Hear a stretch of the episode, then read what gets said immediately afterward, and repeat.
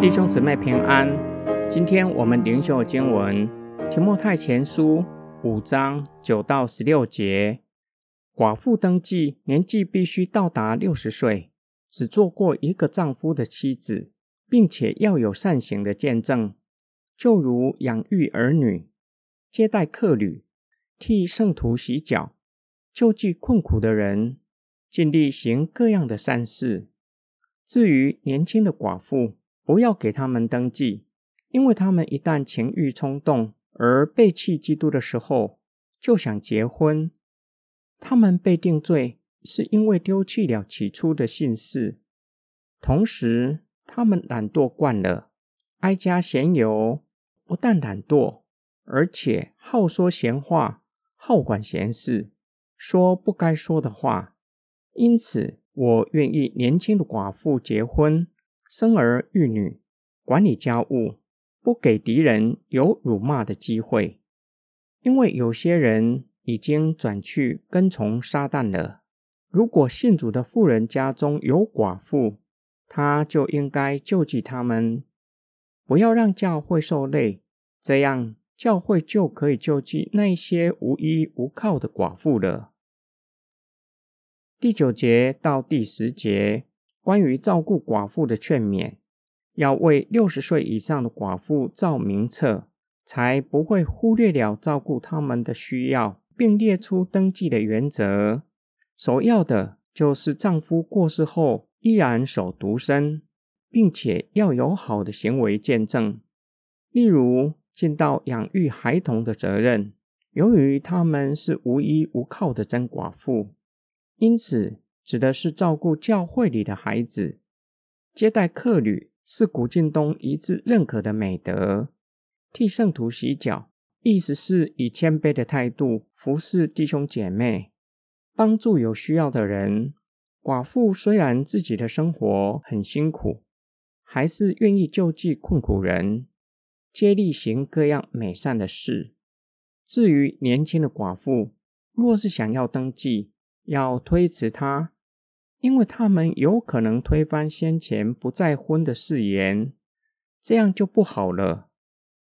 保罗并不是不许年轻寡妇再婚，而是担心他们在基督的面前许愿之后后悔，背弃了誓言，倒不如一开始就不要给他们登记。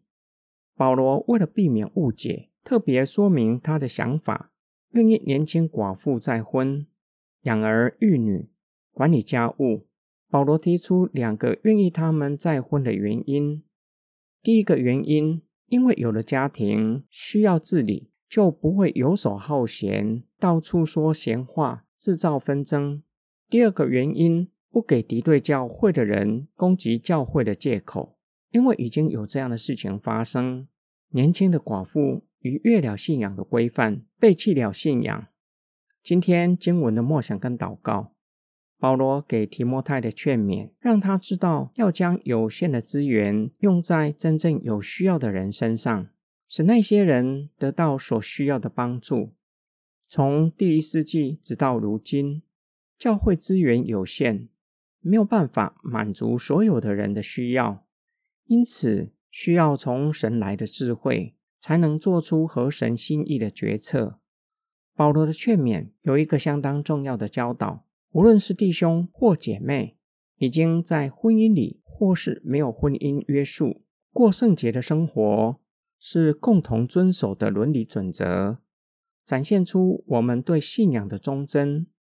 信仰让我们的生活有可依循的准则，更是帮助我们跨越人生中的不容易。甚至将个人的不容易转化成为他人的祝福，就像无依无靠的寡妇成为祷告的人，为有需要的弟兄姐妹祷告。虽然没有儿女，但是在神的家有许多的儿女可以陪伴年幼的孩子成长，教导他们上帝的话语，使孩子们更认识上帝。他们成为这些孩子的祝福。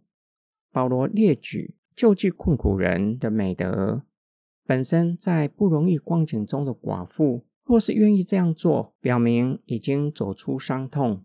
她比任何人知道生活艰难的痛苦，更能够贴近困苦人的心肠。我相信这样的人愿意拿出仅有的救济困苦人，生命的美将会大大影响身旁的人，使身旁的人大得激励，更加坚定信靠主耶稣基督。我们一起来祷告，爱我们的天父上帝，求你帮助我们，赐给我们勇气和智慧，跨越人生中的困境，使每一个不容易的时刻。成为蒙福的时刻和记号，不仅帮助我们走出困境，更是成为他人的祝福。回头兼顾与我们有相同困境的人，使他们也可以走出困境，再去成为他人的祝福。我们奉主耶稣的圣名祷告，阿门。